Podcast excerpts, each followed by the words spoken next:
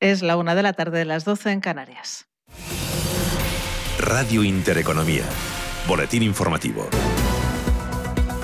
Buenas tardes. Los afiliados a la Seguridad Social en el sector turístico se acercaron a los 2,56 millones de trabajadores en julio, un 10,5% más en términos interanuales, con lo que encadena su segunda subida desde el inicio de la pandemia. En declaraciones a Radio Nacional de España, la titular del departamento, Reyes Maroto, ha valorado estos registros que suponen 240.000 afiliados más, el segundo mejor dato registrado en un mes de julio. En opinión de la ministra, se consolida la recuperación del sector, coincidiendo con una campaña de verano apoyada fundamentalmente, ha dicho, en el turismo nacional que recupera flujos del año prepandemia. Maroto ha adelantado además que los datos de agosto apuntan a una recuperación aún mayor sin duda tanto en el turismo nacional. Veremos eh, esta semana eh, nuevos datos eh, que van a, en la línea de un, buen agosto, como ha sido el, mes de julio, y la recuperación del turismo internacional y alargar esta temporada es uno de los objetivos. Por eso estamos también pues, con las campañas de generación de confianza y de reducir esas trabas en la movilidad por cierto, que si bien la compra de viviendas por extranjeros se recuperó en el segundo trimestre del año, sigue por debajo de lo habitual para las restricciones por las restricciones de la movilidad internacional. Aún así, según datos del Colegio de Registradores, los británicos siguen siendo los extranjeros que más viviendas compran en España, un 9,5% del total. Y a las 4 de la tarde, la vicepresidenta para la Transición Ecológica, Teresa Rivera, comparece en el Congreso de los Diputados para dar cuenta de este agosto histórico de la factura eléctrica. Y es que después de que este lunes la luz esté marcando un nuevo máximo histórico. Mañana lo volverá a pulverizar en los 130 euros megavatio hora, 6 euros más caro que hoy. Agosto se convierte así en el mes con la factura de la luz más cara de la historia, mes en el que el precio de la luz no ha bajado de los 100 euros. Subida del precio de la luz que está detrás del repunte de la inflación que sube un 0,4% en agosto y se sitúa en tasa interanual en el 3,3%, la más alta en casi nueve años. Un dato preocupante, según ha explicado Pablo García, director de Divacons Salfavalio. En España ya se nos va al 3,3%. ¿Es preocupante? Hombre, desde luego es, es un granito más negativo, porque Europa no crece todavía con tanta fuerza y si tenemos una inflación sobrevenida, que no es una inflación, como yo digo, sana, de que la maquinaria se ponga a funcionar y entonces los precios van subiendo a medida que la demanda va presionando esos precios. En este caso hemos tenido precios de tanto los soft commodities como los hard commodities, como ha sido el precio del crudo, la energía, eh, la electricidad, entre otras cosas. ¿no? Entonces eso, eso es preocupante porque va intravenoso en márgenes para las compañías. En los mercados financieros, jornada de resaca tras las palabras el viernes del presidente de la Fed, Jerome Powell, en Jackson Hole, donde anunció que, salvo sorpresas, la Reserva Federal iniciará este año la retirada de los estímulos monetarios, aunque no habrá, dijo, subida de los tipos de interés. Laura Sánchez, editora jefe de investing.com. Están muy tranquilitos los mercados en esta jornada de lunes, están cogiendo un poco de aire tras la semana de infarto que acabamos de terminar con el colofón final del discurso de Jerome Powell, ¿no? presidente de la Reserva Federal estadounidense, el pasado viernes. Por tanto, tranquilidad, seguimos en niveles muy altos, vamos camino de cerrar un gran mes de agosto y con la vista ya puesta en este inicio de curso bursátil que se prevé muy intenso. Con todo, el IBEX 35 cotiza hasta ahora con una caída del 0,25%. Se colocan los 8.900 puntos en positivo. El DAX alemán sube un 0,15%. Alzas también para París del 0,16%, el FT100 de Londres sube un 0,32%, mientras que el Eurostoxx 50 avanza un 0,18%. Otras noticias. El ministro de Asuntos Exteriores, José Manuel Álvarez, ha asegurado que el gobierno no tiene intención de reconocer a los talibán, un gobierno, ha dicho, impuesto por la fuerza. Palabras de Álvarez ante la Comisión de Exteriores del Congreso, donde el ministro está dando cuenta de la crisis de Afganistán y de la operación de evacuación llevada a cabo. La operación de evacuación, dice, más compleja desde la crisis de Berlín de 1948. Esta es una de las evacuaciones más complejas que la comunidad internacional ha tenido que gestionar desde la crisis de Berlín de 1948 por la extrema dificultad de las condiciones en las que se ha llevado a cabo, por el tiempo récord en que fue montada, pero sobre todo por su objetivo. Nuestra consigna ha sido y sigue siendo clara en todo momento, no dejar a nadie atrás. Continúan escuchando Radio Intereconomía. La información volverá dentro de una hora. Tras 25 años de experiencia, Radio Intereconomía comienza una nueva época. Contamos con tu audiencia. Si mantienes la cabeza en su sitio, cuando a tu alrededor todos la pierden, si crees en ti mismo cuando otros dudan, el mundo del trading es tuyo. Trading 24 horas, un sinfín de oportunidades. Cuando ves la oportunidad, IG. Todas las operaciones conllevan riesgo. 76% de las cuentas de inversores minoristas pierden dinero en la negociación de CFD con este proveedor. Debe considerar si comprende el funcionamiento de los CFD y si puede permitirse asumir un riesgo elevado de perder su dinero. 25 años de la información económica más profesional y precisa, ahora iniciando una nueva época. La nueva época de Radio Intereconomía. Te invitamos a seguirnos.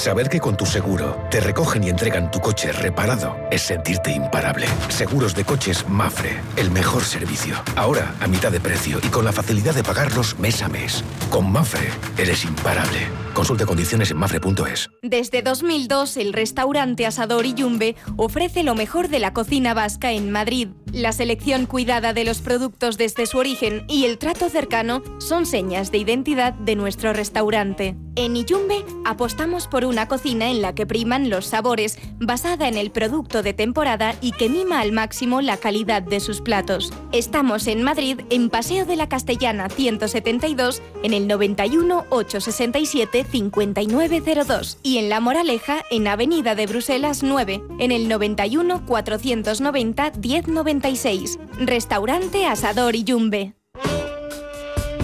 Los domingos de 12 a 12 y media de la noche, Diálogos en Familia, en Radio Intereconomía. ¿Qué tal amigos? ¿Cómo están? Les saluda Fernando Díaz Sarmiento. Hoy nos acercamos al universo fascinante de la educación, de la familia.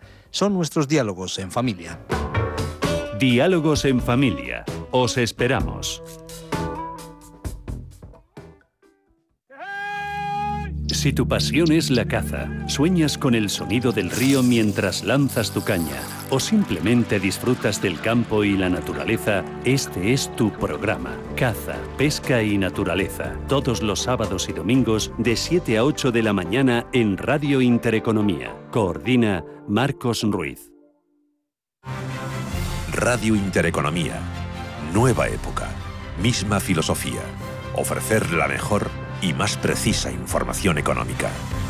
Te invitamos a seguirnos.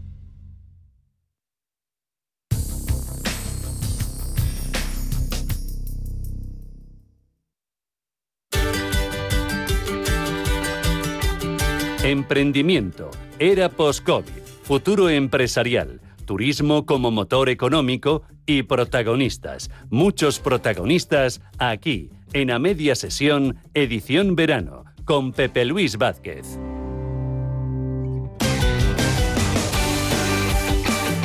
Como bien sabrán ustedes, el viernes de la semana pasada España concluía su misión de evacuación en Afganistán. En total han sido 2.200 los refugiados que nuestro país ha podido trasladar hasta la base aérea de Torrejón de Ardoz durante este fin de semana ha sido intensa la agenda en ese punto, con las visitas pertinentes de nuestras autoridades y máximos representantes del Estado. Sin embargo, más allá de las fotos y los vídeos, lo que allí se está viviendo es un auténtico drama social. Personas, familias, mujeres, hombres, niñas y niños que llegan destrozados, todos ellos, por la amenaza talibán, que han tenido que abandonar su hogar y que se han venido a España con algo más que lo opuesto en búsqueda de un nuevo destino que les garantice por lo menos vivir, así, a secas.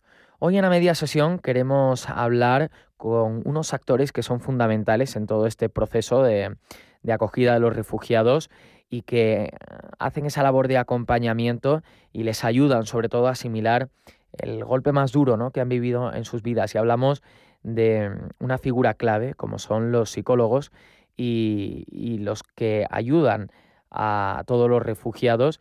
Para ello contamos con el lujo de saludar a María Ángeles Plaza, que es responsable del equipo de atención psicológica de la Comisión Española de Ayuda al Refugiado. María Ángeles, ¿qué tal? Muy buenas tardes. Hola, buenas tardes y muchas gracias por la invitación y por visibilizar todo el trabajo que se está realizando con las personas refugiadas y sobre todo visibilizar pues todo el, dolor también ¿no? que, que traen. ¿Cómo están siendo estos días? Lo primero de todo, porque entiendo que en la comisión andaréis otra cosa, no, pero sobrados de trabajo, ¿no? Entiendo.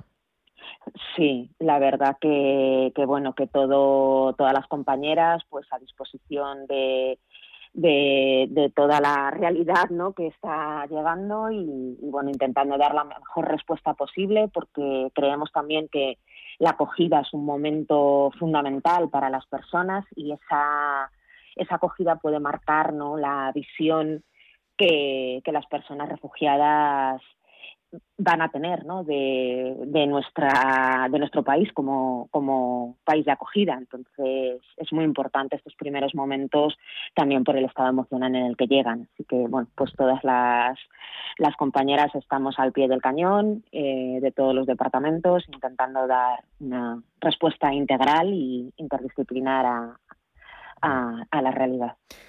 ¿A cuántos refugiados habéis podido atender ya desde el primer día en que España comenzó a, recibir a afganos? Pues no tengo en estos momentos los, los números ni las cifras. Normalmente van por núcleos familiares y, y, hemos intentado, pues en las plazas de acogida que teníamos libres, pues eh, y en los pisos sobre todo hemos priorizado el que pudieran estar en los pisos para que tengan esa primera acogida inicial, un espacio de seguridad y de contención, donde descansar, donde están tranquilos esos núcleos familiares que suelen ser bastante grandes, ¿no? Y, dado el estado de shock emocional en el que vienen, que puedan estar, bueno, pues en un espacio sobre todo que les dé seguridad frente a la incertidumbre que, que, han, que han vivido. Vosotros ahora mismo entiendo que acompañáis desde la base aérea de Torrejón hasta los respectivos centros de acogida de refugiados. Eh, ¿Cómo es ese primer contacto? ¿Cómo se está viviendo? Sí, se, se, recibe a las personas por las compañeras de acogida en, en, Torrejón y se hace una primera entrevista, algunas más breves que otras por la disponibilidad del tiempo y, y, se intenta buscar eh, la plaza, el piso donde se cree que pueden estar más tranquilos esa, ese núcleo familiar. Y desde ahí luego una compañera les acompaña eh, en autobuses hasta el piso o el centro de acogida de la comunidad autónoma de donde vayan a, a, ser acogidos. Y durante ese trayecto pues intenta hacer una pequeña evaluación, hablar con ellos e intentar bueno, pues que esa acogida sea lo más amable posible y que lo mismo, ¿no? Ofrecer un poco de seguridad y sobre todo también de información, ¿no? Porque en estos primeros momentos, sobre todo, el estado de shock pues es de incertidumbre total mm, respecto a su vida y a su futuro, ¿no? Entonces, muchas familias pues no sabían muy bien ni dónde estaban, ni dónde se les lleva, ni qué proceso mm, empiezan, ¿no? En la solicitud de la protección internacional. Entonces, en estos primeros momentos es clave el que una persona les les acompañe, les explique, les informe para favorecer ese sentimiento interno de seguridad frente a la inseguridad externa ¿no? y, el, y el miedo. Vamos a profundizar eh, qué duda cabe sobre el estado en el que llegan estos refugiados, cómo se encuentran ahora mismo, pero antes me interesa saber eh, si España tiene capacidad ¿no? para acoger al número de refugiados tan elevado que ha llegado a lo largo de los últimos días y que además está previsto que continúe llegando y esperemos em, no solo que puedan llegar, sino sobre todo que puedan salir de Afganistán todas esas personas que lo deseen, ¿no? Pues eso personalmente lo desconozco porque las plazas son, nosotros por ejemplo CEAR gestiona las plazas de acogida al igual que otras muchas entidades y ONGs eh, financiadas por el Ministerio de Inclusión y es el Ministerio de Inclusión el que tiene que, que, valorar y, ver eh, las plazas existentes o dar la respuesta eh, oportuna para poder acoger a todos. Desde luego, desde CEAR hemos intentado eh, dar la mejor respuesta a todas las personas y acoger a todas las personas que, y familias y núcleos familiares que, que se han podido. Pero en general, eh, España está demostrando con creces eh, su solidaridad en los momentos que verdaderamente se requiere, ¿no? Hmm, así es, así es. Sí se está dando una respuesta. Yo creo que, que todo el mundo, pues en las noticias, no nos, eh, nos solidarizamos y empatizamos, ¿no? Con un pueblo que ha luchado tanto por conseguir libertades, ¿no? Sobre todo, pues como mujer veo todas esas mujeres que han luchado, que han arriesgado su vida por tener mayores derechos, sobre todo para sus hijas, ¿no? que es el discurso que ellas siempre dicen ¿no? y que de un día para otro, de una forma abrupta, han perdido pues su vida, mm. Su cultura, sus derechos, por los que tanto han luchado, ¿no? Y, y, y sí, yo creo que eso nos llega también como, como sociedad y como población y, se está dando una respuesta y de hecho recibimos llamadas de personas que quieren ayudar a nivel individual en lo que sea, ¿no? Porque las personas, yo creo que viendo también las noticias nos sentimos impotentes, ¿no? De, de, de, no poder hacer nada y, y cuando, por lo menos cuando ponemos nuestro granito de arena, cuando actuamos, frente a una injusticia, frente a algo que consideramos injusto, pues nos sentimos un poco mejor, un poco más útiles, ¿no? Y yo creo que en ese mm. sentido, como sociedad, tenemos mucho que aportar, mm. ¿no? De escuchar a las personas, poderles dar esa bienvenida, esa acogida, esa, ese, esa escucha activa sin juzgarles, ese espacio para que puedan desahogarse ¿no? y que entendamos el dolor y el sufrimiento y todo eso es muy reparador mm. para las personas refugiadas y es, es muy terapéutico también. Mm. Eh, hablabas, María Ángeles, de la manera en la que llegan estas personas y sobre todo del motivo por el que se han tenido que ver en esta situación, que es esa toma de los talibán mm, por o sea, esa, toma de los talibán eh, del, país, eh, esa regresión en derechos fundamentales que ya está suponiendo para mujeres, para niñas y en general para cualquier ser humano que eh, no comulgue con el fundamentalismo islámico.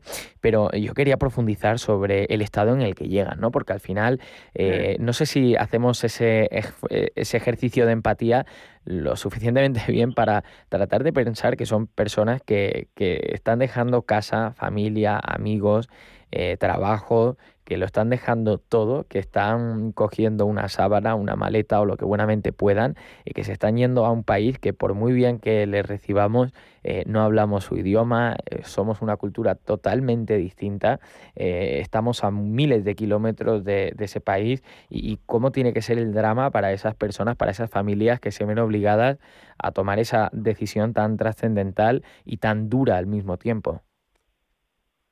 Pues estoy totalmente de acuerdo contigo porque eh, yo creo que nadie ¿no? que no haya vivido una situación similar podemos ponernos realmente en, la piel del horror y el dolor que estas personas están viviendo. Lo que hacemos es un ejercicio de empatía intentando mmm, ponernos en su lugar, pero es cierto que, que, no lo podemos entender porque ninguno, ninguna de nosotras hemos podido vivir una situación tan dramática. ¿no? Y como decíamos, es una situación además muy peculiar porque la salida ha sido muy abrupta. ¿no? Mm. Hay otras personas refugiadas que a lo mejor pues, han pasado incluso por terceros países, el viaje hasta que llegan es súper doloroso y traumático, pero psicológicamente pues, tienen otro proceso, mm. pero dejar toda tu vida todo lo que es de tus referentes vitales importantes, tu cultura, tu lucha, tu, eh, eh, tu trabajo, tu todo, todo. Y sobre todo lo más importante, parte de tu familia. Son núcleos muy extensos familiares en los que, bueno, pues han podido venir eh, parte de la familia, que es muy extensa, pero tienen otras familias. Y el sentimiento de culpa con el que muchas personas llegan y de miedo por lo que pueda pasar a esas familias es tremendo, ¿no? Entonces las personas llegan en un estado de shock de, bueno, yo ayer tenía una vida y hoy no sé muy bien ni dónde estoy ni qué va a ser de mí, ¿no? La incertidumbre y la falta de control eh, sobre la propia vida, ¿no? Y eso es eh, uno de los sentimientos más eh, dolorosos que los seres humanos podemos sentir. Entonces, las personas llegan en un estado de shock tremendo, ¿no? Por un lado, son muy conscientes de la suerte o la fortuna por poder haber subido esos aviones, haber llegado a un país seguro que les está cogiendo, pero eh, esa alegría y esa gratitud cuando ya se reposa, pues se traduce en miedo, en una frustración tremenda, en sentimientos de culpa, en ira, enfado mm. y bueno, pues poco a poco irán también surgiendo sentimientos de, duelo por todo lo que hemos mm, dejado atrás, ¿no? Mm. Que no solo dejamos atrás eh, las cosas materiales y las personas mm, eh, cercanas, ¿no? Y el trabajo, la cultura, el estatus social, ¿no? Hay personas que están llegando, pues que tenían eh, estudios universitarios o terminando sus carreras universitarias. Entonces perdemos también todos esos proyectos y todas las ilusiones en las que estábamos trabajando en ese momento, ¿no? Por eso desde CEAR siempre decimos que lo que principal trabajo psicológico que tenemos que realizar ahora con las personas después de esta fase de acogida y de dar seguridad e información es poder reconstruir ese proyecto vital, que es lo que se ha roto. Y hablando de reconstruir ese proyecto vital, em, ¿veis que todas estas personas que llegan a España tienen algún tipo de expectativas sobre la vida o, vienen ya eh, prácticamente con el único deseo de, seguir vivos, ¿no? Eh, yo creo que eso es una segunda fase a nivel psicológico. Ahora mismo el estado de shock y de incertidumbre eh, prima sobre cualquier otro sentimiento y generalmente el, de preocupación por el por otros seres eh, queridos y familiares o amistades no ese es el sentimiento fundamental que, que hay en estos momentos y bueno, poco a poco sí que van a ir surgiendo desde luego otras emociones, otros sentimientos mm, y lógicamente mm, vamos caminando hacia un proceso que llamamos ¿no? un itinerario de inclusión para poder finalmente pues tener una inclusión en la sociedad de acogida, ¿no? Pero esos ya son fases bastante posteriores. Ahora mismo están en fase de de poder estar en un espacio donde puedan descansar, donde puedan entender qué es lo que ha pasado, ¿no? Y, salir de ese estado de shock, tener una narrativa, ¿no? De todo lo que han vivido y poderle poner palabras, ¿no? Tener esos espacios de desahogo porque muchas veces el núcleo familiar no contamos eh, nuestras preocupaciones, ¿no? Para no preocupar más al resto de, de la familia. Entonces, ah, tenemos que ofrecer esos espacios donde las personas puedan poner palabras a todo lo que han vivido, a ese miedo, a esa rabia, a esa frustración, a esa alegría también, ¿no?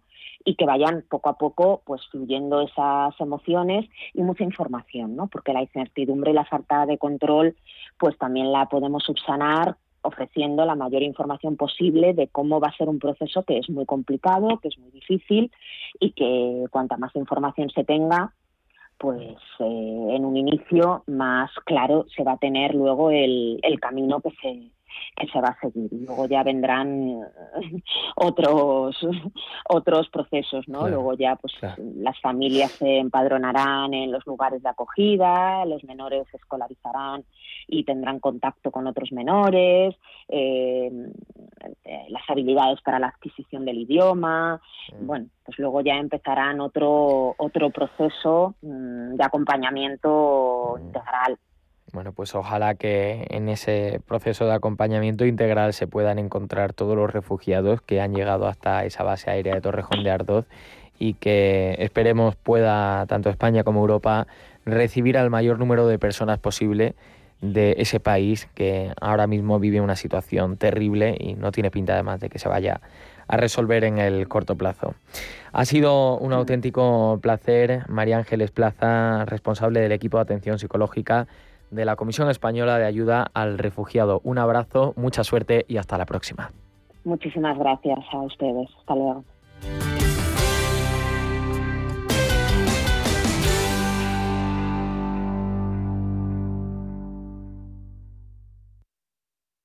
¿Qué tal con la que está cayendo? intentando recortar, pero lo fijo es lo fijo. Es que estas facturas no pueden estar bien. Deberías conocer NES. Nos consiguieron hasta un 40% de ahorro en facturas. NES como el Lagonés, empresa experta en conseguir ahorros energéticos, desarrollan planes de eficiencia y realizan auditorías energéticas. NES es un gran gestor energético. Si no estás con verdaderos profesionales, perderás dinero. NES gana solo si tu empresa ahorra. Infórmate en NES.es y conviértelo en tu partner energético.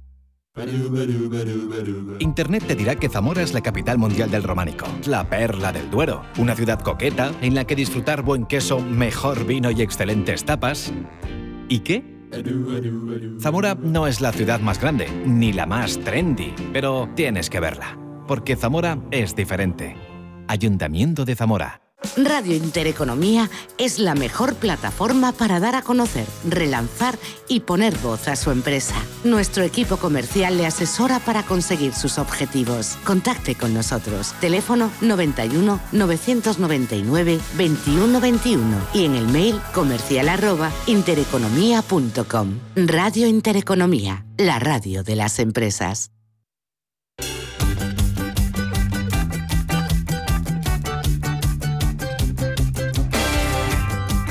Subidas, bajadas, a media sesión. La vida más allá de los porcentajes.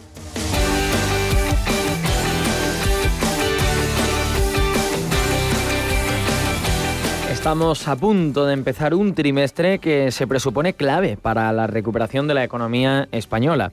Con la llegada del primer tramo del Fondo Europeo de Recuperación, el Producto Interior Bruto tendría que empezar a recibir ya ese impulso de una inversión histórica, nunca antes vista en nuestra reciente democracia.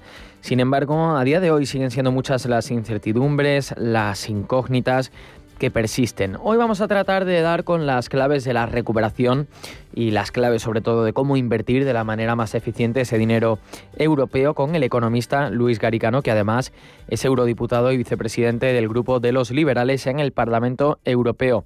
Don Luis, ¿qué tal? Muy buenas tardes. Hola, muy buenas tardes. ¿Qué tal? Encantado de estar aquí. Bueno, ¿qué, ¿qué, le está pareciendo esa llegada del Fondo Europeo de Recuperación? Recordamos que España ya ha recibido el primer montante de 9.000 millones de euros y en general quería preguntarle por el, el balance primerísimo. No sé si es positivo. Sí, eh, el balance de momento es positivo. Nos entra, nos entra ya un primer gran cheque. El gobierno ha presupuestado bastante más dinero para este año y como sabemos, aparte del primer cheque, que es prefinanciación, todo lo demás viene por resultados. Es, una, es un dinero europeo que se reparte de una manera muy novedosa, porque en el pasado son subsidios, digamos, y ahora es, eh, si cumples, te lo doy. Es mm. un pago de incentivos, digamos. Entonces, eh, España se tiene que poner los pilas estos cuatro meses porque hay que sacar las convocatorias y hay que gastar el dinero para poder llegar a enero o a diciembre, presentar una plantilla que ha planteado Europa de hitos y, resultados, hitos y objetivos y demostrar que se han cumplido parte de esos hitos y objetivos. Entonces, hay, a España tiene que realmente ahora apretar mucho el acelerador. Este es un elemento de la recuperación y otro elemento que supongo que hablaremos ahora es eh, la pandemia y los, y los problemas por el lado de la, de la oferta y de la demanda que estamos viendo últimamente, que son un poquito diferentes que en el pasado, pero encantado de, hablar de eso a continuación porque, eh, como bien dice usted, Luis, eh, todavía queda mucho camino por recorrer. Europa va a estar supervisando absolutamente todo, desde el lado de las inversiones hasta, evidentemente, las reformas que tienen que ser de calado. Pero yo quería preguntarle si a usted le parece que España está utilizando ya de manera eficiente estos primeros millones, porque es verdad que sabemos que han llegado, es verdad que sabemos que hay un plan, eh, que hay proyectos estratégicos para ir canalizando el dinero europeo, pero diríamos que todavía eh, como que hay cierto oscurantismo ¿no? en todo lo que envuelve ese proyecto de recuperación.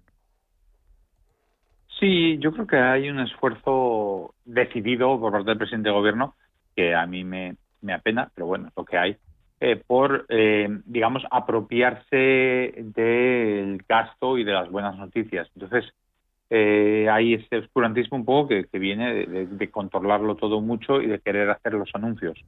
Eh, yo creo que ahí habría que haber permitido mucho más intervención de la sociedad civil, hmm. de, todas las organizaciones, de las pymes, eh, eh, que deberían estar recibiendo ya mucho dinero y, de las comunidades autónomas y los ayuntamientos. Pero, pero bueno, el gobierno ha buscado esta forma de gastar que yo creo que aparte de no ser la que nos va a producir el mejor gasto y las mejores reformas, me temo mm, que va a ser quizás al estar extremadamente centralizada más complicada de ejecutar. O sea, aquí realmente el gran problema que España ha tenido en el pasado es que no hemos sido capaces de gastar el dinero. No solo no lo hemos gastado bien, sino que en los últimos siete años de dinero europeo, que es el dinero europeo viene de siete años en siete años, mm.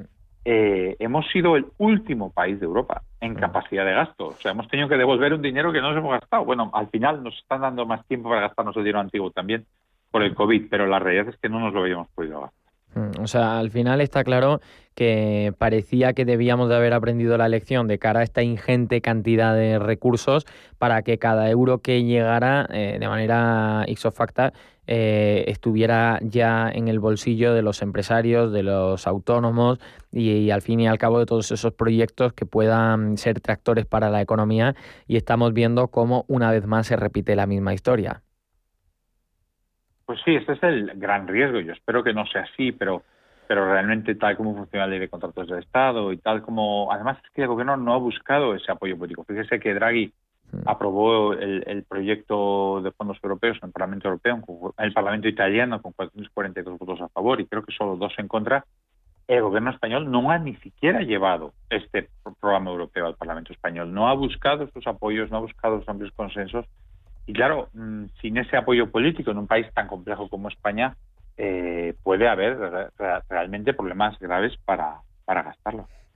Eh, no sé qué le parece a usted el, plan que ha trazado el gobierno para canalizar ese dinero europeo. Yo no, yo no lo valoro positivamente por básicamente por, por tres razones. Primero, porque invierte demasiado en cosas y no en personas. En España tenemos esa costumbre nos parece que es más importante que la universidad tenga un edificio bonito que que tenga buenos profesores y bien pagados. Nos parece bien mejor invertir en el edificio de las clases que en que los cursos de los estudiantes o de la formación profesional eh, sean buenos. De nuevo, corremos ese riesgo. Hay un gasto prácticamente uno de cada diez euros que gasta en renovar, renovar edificios, que es importante aislar las viviendas para el cambio climático, pero no me parece que generara una burbuja de empleo en, gente que restaure edificios es, es la mejor empleo para la economía española. Eh, y otro, otro euro, mm, otro 10% del dinero se gasta en, subvencionar compra de automóviles y movilidad, que sinceramente son subsidios que no transforman la economía. Mm. Eh, entonces, mucho en cosas, poco en, personas, eh, bienes de consumo duradero más que en inversiones. En definitiva, un dinero que a mí me da miedo que pasen estos tres o cuatro años, miremos para atrás y digamos, vale, nos hemos gastado el dinero, pero ¿cómo hemos transformado la economía? Hmm. Y no veamos realmente ese, ese, giro. Ese es mi gran, mi gran miedo. Y quería preguntarle, porque al final, eh, señor Garicano, todo esto que estamos hablando en estos días de las inversiones, de los proyectos, de los fondos europeos de recuperación, va a estar siempre supeditado a las reformas que lleve a cabo el gobierno de España. Eh, de momento, en la única que se ha movido ha sido en la de pensiones. Eh, qué duda cabe que España tiene un gran problema de sostenibilidad del sistema público de pensiones. Eh, de momento se ha aprobado un primer paquete de medidas que ya se ha llevado al Congreso de los Diputados, para el que además el presidente del Gobierno pide unidad de la Cámara, del Congreso, para que pueda salir adelante. Eh, recordamos que algunas de esas medidas pues, son indexar la revalorización de la pensión conforme al IPC, que en un día como el de hoy además yo creo que cobra mucho sentido. Em, también ir retrasando la edad efectiva de jubilación, eh, pero no sé hasta qué punto eh, la siguiente parte de esta reforma debería de atajar de una manera más decidida ese problema de sostenibilidad que hay a largo plazo y sobre todo por lo que pide Bruselas, ¿no? que es que la seguridad social vaya disminuyendo paulativamente su enorme déficit a día de hoy. Sí, eh, creo que el gobierno ha hecho una estrategia que es muy peligrosa, que ha separado el postre de las verduras, ¿no? Les decimos a los niños, oye, cómete la verdura y luego te puedes comer el postre. Aquí el gobierno ha dicho, bueno, bueno, vamos a empezar por el helado, todo el mundo tiene helado y luego ya veremos eh, si nos queda hambre para comernos las verduras, ¿no? El brócoli. Entonces, el gobierno ha aprobado esta primera ley que está planteando el Parlamento, que es de todas cosas buenas, entre comillas, de, oye, más dinero, eh, se elimina su sostenibilidad, se aumenta el index de IPC, todo muy bien, fenomenal. Y luego veremos cómo lo pagamos. Oiga, mm, parte de gastarse un dinero es ver dónde sale. Eh, no, no, eso ya lo veremos luego. Mm, creo que eso, el gobierno está incurriendo ahí una responsabilidad, porque sinceramente lo que va a suceder es que cuando llega el momento de pagar, todo el mundo va a mirar a otro lado, va a silbar y no, va a querer entrar en eso, ¿no? Entonces me parece que es un mm, una, una trampa, la verdad. Y de cara a la reforma del mercado de trabajo, porque se espera que el gobierno empiece a, desvelar su hoja de ruta en lo que a reforma se refiere eh, durante los próximos meses. A fin de cuentas, eh, es imprescindible que lo haga si quiere seguir recibiendo el dinero europeo, del Fondo Europeo de Recuperación. Eh, no sé Bruselas exactamente qué es lo que está pidiendo al gobierno, porque una cosa es lo que pide, otra cosa es la que nos dice que piden dentro del gobierno, con esa división continua entre PSOE y Podemos, y sobre todo, y lo más importante, ¿hacia dónde cree usted que que debería de estar dirigida esa reforma laboral? Sí, la reforma laboral va a ser el gran tema de reforma, el gran tema de discusión de este trimestre. Em, y, yo tengo mis dudas de que el gobierno aquí mm, eh, vaya en la dirección de mejorar nuestro mercado laboral.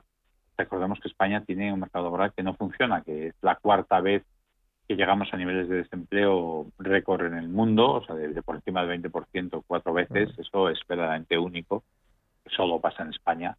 Eh, y eh, muestra que es un mercado laboral que no funciona, que, despide a mucha gente con mucha facilidad, que hay mucha gente con, mucha precariedad. Yo, sinceramente, no tengo claro que el gobierno vaya en esa dirección. Bruselas eh, quiere que se elimine ese exceso de precariedad. Eh, el gobierno va a plantear eh, cambios en la contratación que van a hacer más difícil, y eso que pide la ministra de Trabajo, Joana Díez, lo que piden los permisos de Podemos, que hagan más difícil la contratación temporal. Creo que eso no es malo necesariamente, pero eso requiere a la vez flexibilizar o facilitar que la contratación indefinida funcione mejor de lo que funciona en España. Y eso ahora mismo no está sobre la mesa. Entonces, si hacemos como con las pensiones solo una parte y no la otra, al final lo que hacemos es que nuestro mercado funcione todavía peor. ¿no? Y luego, eh, señor Garicano, quería preguntarle también por fiscalidad, porque dentro del plan de recuperación hay un componente que dice que hay que adaptar la fiscalidad eh, española a la europea y a la realidad del siglo XXI. Y no sé si esto significa que nos tenemos que eh, meter la mano en los bolsillos, ¿no? Sí, la realidad es que los déficits son muy importantes, la deuda es muy importante eh, yo creo que lo que es importante también es que el gobierno reconozca que la suma de la presión fiscal por el lado de la seguridad social y por el lado del IRPC es enorme y que estamos en una economía global con mucha movilidad, que la gente se puede cambiar de país, eh, que tenemos que atraer talento, que tenemos que atraer gente y que hay un límite de cuánto se puede exprimir al personal. A mí me preocupa mucho lo que oigo eh, aquí parece que, bueno, pues las pensiones, bueno, pues aquí estamos los límites espacial y que pague la gente más, digamos, los IRPF lo mismo y tal. Creo que hay que tener mucho cuidado, que hay que pensar eh, con cuidado en la, situación competitiva en nuestro país. A mí me preocupa muchísimo que España vaya a entrar en una época de estancamiento secular, que España eh, pierda el tren con respecto a las economías de Europa, que están todas creciendo, España pierde el tren con respecto, bueno, más bien es de centro-oeste, ¿eh? estoy hablando de, las, las más modernas dentro de Europa, que pierde el tren con respecto a las del este asiático y todo eso mm, dice que tenemos que pensar en competitividad, en productividad mm. y en un sistema fiscal sensato y no confiscatorio.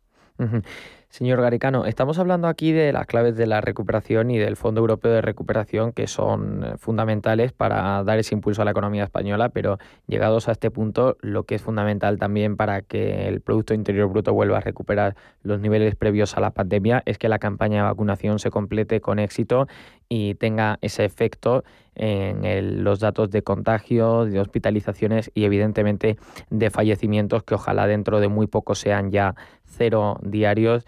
Y quería preguntarle por esa campaña de vacunación, cómo la está viendo aquí en España y sobre todo, pues cómo valora usted la situación actual.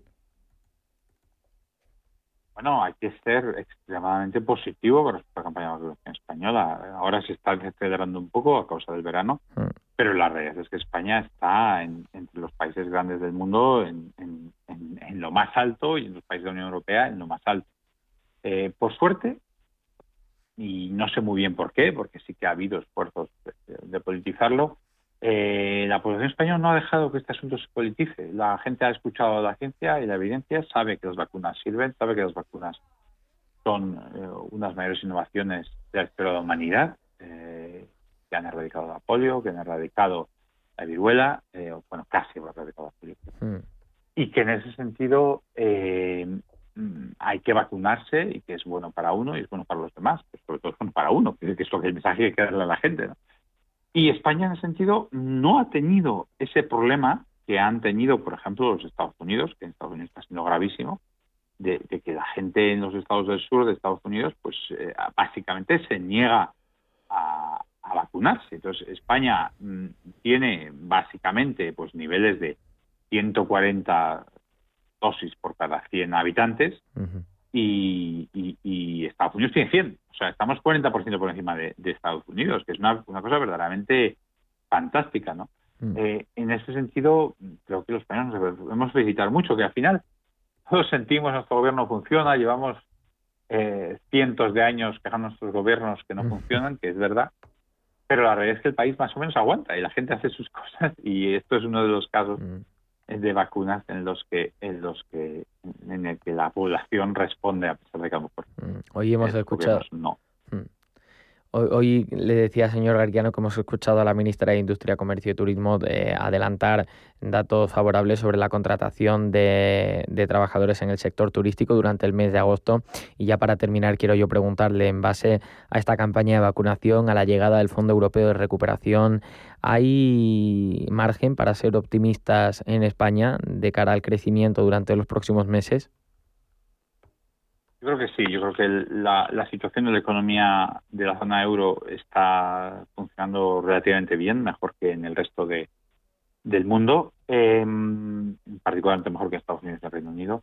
Mm. los datos a futuro parecen buenos. La ola delta de COVID no ha afectado tan negativamente o no ha afectado casi al proceso de recuperación, o sea, el proceso de recuperación continúa. Entonces, por el lado de la demanda, por el lado de los consumidores de los bares, de los teatros, de los cines, hombre, no estamos al nivel del 19 para nada, estamos bastante por debajo, pero está creciendo y vemos una recuperación potente. Por otro lado, eh, donde vemos más problemas es por el lado de la oferta, no solo en España, sino en muchos países del mundo, mm. los microchips, el carbón, el gas, mm. eh, todos los materiales están escaseando y, las industrias manufactureras, las fábricas mm. de coches, etcétera, están muy paradas, muy paradas. Entonces, es una, es una recuperación en dos velocidades donde yo creo que el segmento, digamos, de, de consumo está tirando bastante bien, mm. pero, pero vemos muchos cuellos de botella en el sector industrial que además se pueden manifestar en, en estirones, en tensiones en los precios que serían preocupantes. Bueno, pues con eso nos vamos a quedar, don Luis eh, Garicano, que es eurodiputado y vicepresidente del grupo Rini Europe en el Parlamento Europeo. Como siempre, un placer tenerle en estos micrófonos. Un abrazo y hasta la próxima. Muchísimas gracias. Un saludo muy cordial. Hasta pronto.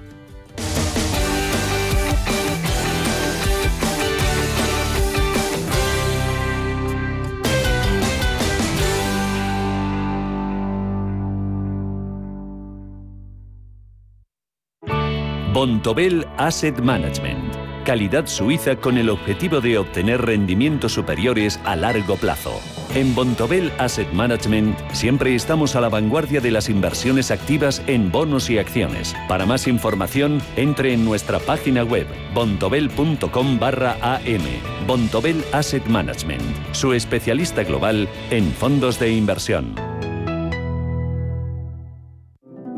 Érase una vez una tarjeta de crédito, la tarjeta revolving, que te prometía más cosas que el genio de la lámpara, pero pasó el tiempo y te diste cuenta de que aquello era un cuento. El genio se había quedado con tu dinero. ¿Quieres recuperarlo? Nosotros lo haremos por ti. Somos Durán y Durán Abogados y sabemos cómo hacerlo. Entra en duranydurangabogados.com y que no te vengan con cuentos. Radio Intereconomía es la mejor plataforma para dar a conocer, relanzar y poner voz a su empresa. Nuestro equipo comercial le asesora para conseguir sus objetivos. Contacte con nosotros en el 91 999 21 21 o escribiendo a comercial@intereconomía.com.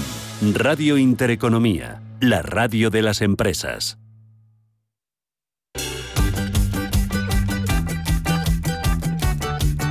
De 12 a 2 del mediodía en Radio Intereconomía a media sesión.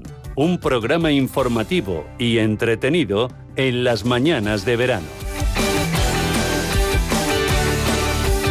Y ahora toca hablar de una plataforma, la primera plataforma de viajes itinerantes en Europa. Se llama iEscapa. Ofrece soluciones que facilitan el acceso a esta forma de viaje a todo tipo de viajero, así como experiencias yo diría inolvidables. Pero sobre todo, este verano nos hemos dado cuenta que se han registrado un aumento en las tendencias de viaje que apuestan por el uso de la caravana. Y para descifrar este asunto, contamos con la colaboración de Cristina Ventosa, Country Manager de iEscapa. Muy buenos días, Cristina. Encantada de tenerte en los micros de Radio Intereconomía.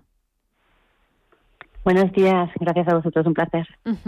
Bueno, como iba diciendo, vosotros desde la plataforma iEscapa eh, os dedicáis al alquiler de vehículos de ocio, ¿verdad? Efectivamente, iEscapa es una plataforma intermediaria pues, en relación a propietarios de este tipo de vehículos, de vehículos de ocio, autocaravanas, de todo tipo y furgonetas campers, con viajeros que deciden pues probar esta forma de viajar o que simplemente, bueno, pues no disponen de un vehículo propio y lo alquilan para las vacaciones o escapadas itinerantes. Además, este año eh, se ha registrado un aumento considerable en esas personas que deciden eh, apostar por un viaje usando una caravana, ¿verdad? Efectivamente, es decir, ya es una tendencia esta forma de viajar se ha visto mm, bueno en aumento desde hace ya varios años. Es verdad que desde bueno que la pandemia nos ha permitido viajar. Eh, ya hace un año, bueno, a partir del 2020, cuando todo mejoró un poquito, sí que es verdad que hemos visto aún más eh, que esta forma de viajar eh, se elige por los, por los usuarios por aquello de que responde a, a, las necesidades de hoy en día, ¿no? De viajar un poquito de forma improvisada, al aire libre, fuera de, de, lugares pues que estén más masificados. Y este año, una vez más, eh, se ha visto como una de las opciones preferidas de, viaje. Decías que, que, al final eh, ha favorecido eh, este, esta tendencia de viaje el hecho de pues viajar más solos y demás, eso iremos después, pero ¿qué datos de, de, reservas o alquileres de, de caravanas contáis? Bueno, actualmente, sobre todo para este año, en, cuanto a flota, en Yescapa no solo estamos presentes en España, sino en toda Europa, pero en España ya contamos con más de 2.000 vehículos disponibles al alquiler, repartidos por, toda la península y, los archipiélagos. En cuanto a solicitudes, bueno, pues este año estamos viendo un aumento de casi el 50% si comparamos con el mismo periodo del año pasado, ¿no? De entre, bueno, pues en mediados de mayo, finales de mayo, que nos permite ya viajar en 2020 hasta el día de hoy. Eh, si comparamos ambos años, eh, sí que registramos casi esto, el 50% de, de más. Eh, como te decía, quizá esto, esta tendencia se ha visto favorecida también por, por la pandemia, ya que al final compartes tu espacio, tu espacio con quienes deseas y, y te evitas esa incomodidad de toparte con otras personas que no conozcas. Efectivamente, bueno, no solo somos más autónomos en el hecho de que llevamos la casa a cuestas, ¿no? Tenemos nuestra cocina, tenemos nuestro eh, baño, entonces, bueno, es verdad que hay mucha gente que aún es poco reticente a, bueno, pues a disfrutar de espacios públicos o ir a restaurantes, etcétera. Esto nos permite, bueno, ser más autónomos en cuanto a este tipo de servicio.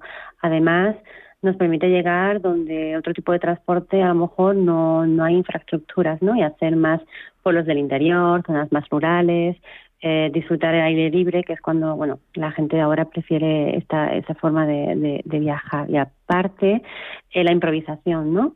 Imaginemos que en un momento dado teníamos pensado ir a algún destino y que la situación, bueno, pues se vuelve un poquito más complicada, hay más casos positivos, etcétera, pues siempre podemos cambiar de, de, de itinerario, por así decirlo, hasta el último momento, ¿no? Sin nada que nos impida el cambio repentino o ningún tipo de restricción de horario, etcétera. Entonces sí que es verdad que es más fácil y a lo mejor se adapta más a, las necesidades ¿no? de hoy en día.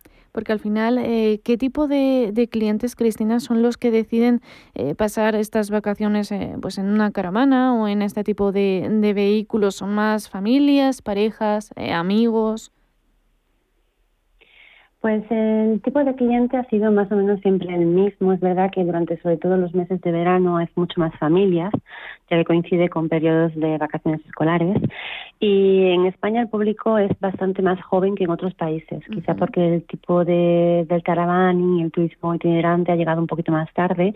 Son parejas más jóvenes que tienen uno o dos niños y viajan, bueno, pues probando esta forma de viajar. Es verdad que eh, son adeptos normalmente a, actividades de ocio al aire libre, actividades deportivas y este año sí que hemos notado, bueno, que casi siempre es más eh, usuarios que, viajan por primera vez, ¿no? Que a lo mejor antes no se habían planteado esta forma de viajar y que debido al contexto, pues ven en el turismo itinerante una forma flexible y así, bueno, pues se animan a probar. Entonces hay como más eh, novatos, vamos a decirlo de esta forma. Y si tuviéramos que hablar de, de un precio, eh, pasar unas vacaciones en una caravana, eh, ¿te puede costar más o menos lo mismo que te puede costar eh, pues, pasar tu estancia en un hotel o en este caso el precio se dispararía un poquito más? Bueno, depende de, del proyecto de viaje que tengamos y cuántas personas viajemos, ¿no? Es verdad que, bueno, como el turismo itinerante también es, un, es, una actividad turística estacional, quiero decir, los, los periodos de verano va a ser, va a ser bastante más, precios más elevados. Hoy en día es verdad que también los alojamientos más hoteleros eh, sí que a lo mejor han bajado más los precios por el tema de eh, del contexto en sí, ¿no? Mm, un vehículo así, bueno, pues si viajamos en una autocaravana que tiene seis plazas, viajamos a seis y nos va a permitir eh, combinar transporte, alojamiento e incluso algunas veces el servicio de restauración, podemos cocinar por nosotros mismos, sí podría salir más económico. Habría que ver qué tipo de alojamiento, o sea, qué comparación se hace con qué tipo de alojamiento en sí, ¿no?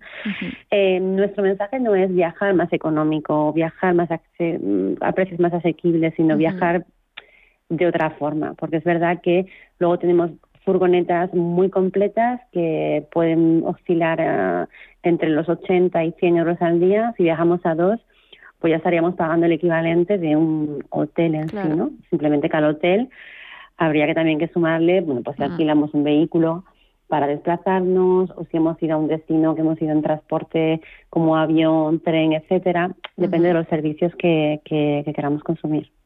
Y si me tuvieras que decir un modelo que digas, mira, este es el que más me piden eh, los usuarios, ¿cuál sería? ¿Perdona? Si me tuvieras que decir un modelo de, de vehículo, de caravana que fuera el más ah, solicitado. Eh, bueno, el modelo en sí exactamente eh, es más bien el tipo de vehículo. El tipo de vehículo mm, estrella más solicitado es la autocaravana capuchina, es esta que tiene bueno la alcoba en la parte superior de la cabina eh, porque acogen más personas al interior es más cómoda al viajar se puede viajar con la familia teniendo bastante confort en el viaje. En España también hay una tendencia más eh, furgonetera como decimos no em, está ahora muy de, se solicita mucho ahora las furgonetas camper gran volumen que es un poquito el híbrido entre una furgoneta más clásica y una autocaravana con más espacio y es verdad que bueno en España sí que tenemos más demanda de, ese tipo de vehículos. Pero bueno, la autocaravana capuchina sigue siendo la preferida de, los viajeros, sobre todo en familia. Tengo entendido que vuestra red de, autocaravanas proviene tanto de, pues, de las marcas propias de confesionarios y también de particulares, que esto al final es una buena opción para amortizar estos vehículos cuando precisamente esos dueños no puedan utilizarlos. Efectivamente, o sea, Yescapa nació como plataforma entre particulares. De hecho, en España eh, aproximadamente el 70% corresponde a, vehículos de propietarios particulares. No obstante, también trabajamos eh, con profesionales del sector, con pequeñas y medianas empresas, incluso autónomos, que alquilan los vehículos de forma profesional. tienen su propio seguro, tienen su propio eh, combinamos ambos. Pero es verdad que, bueno, a los particulares son vehículos que no se utilizan todo el año y es verdad que, bueno, eh, el, el, hecho de, de lanzarse en un proyecto de compra son vehículos bastante costosos, ¿no? Entonces les permite, como bien decías, financiar el proyecto de compra o amortizar eh, los costes de mantenimiento y ayudarle a, a, a poder tener esta, esta adquisición, este vehículo. Pues Cristina Ventosa, me encantaría seguir hablando contigo, pero al final esto es la radio y se acaba el tiempo. Muchísimas gracias por tus declaraciones, por estos consejos de viaje y nada, te esperamos aquí cuando quieras. Country Manager de Escapa, Cristina Ventosa. Un abrazo. Un abrazo, muchas gracias a vosotros.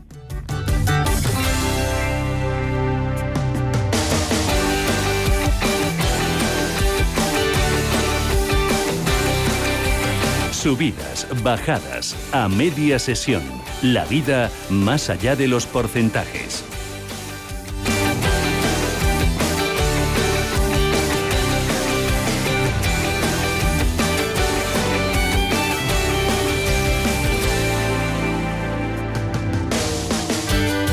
Bueno, pues esto está ya absolutamente liquidado. Nos queda tan solo un programa en esta media sesión, edición verano, edición agosto, llámele usted como quiera. Y lo que toca hoy pues es despedirnos, como siempre, evidentemente. Y lo vamos a hacer con música.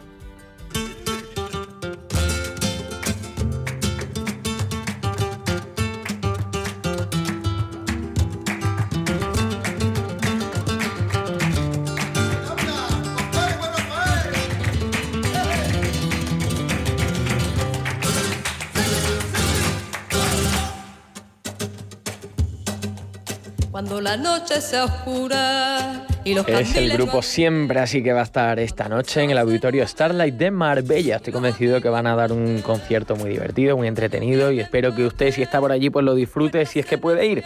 En cualquier caso, nosotros sí que nos vamos ya y no sin antes recordarles que lo que toca en unos minutos aquí en Radio Intereconomía es el boletín informativo en la voz de Blanca del Tronco. Mañana despedimos esta media sesión, edición verano. Lo vamos a hacer con contenidos muy interesantes. Que tengan una felicísima tarde. Y se abran las heridas y no encuentre la salida. Tú serás mi amanecer. Tú serás mi amanecer.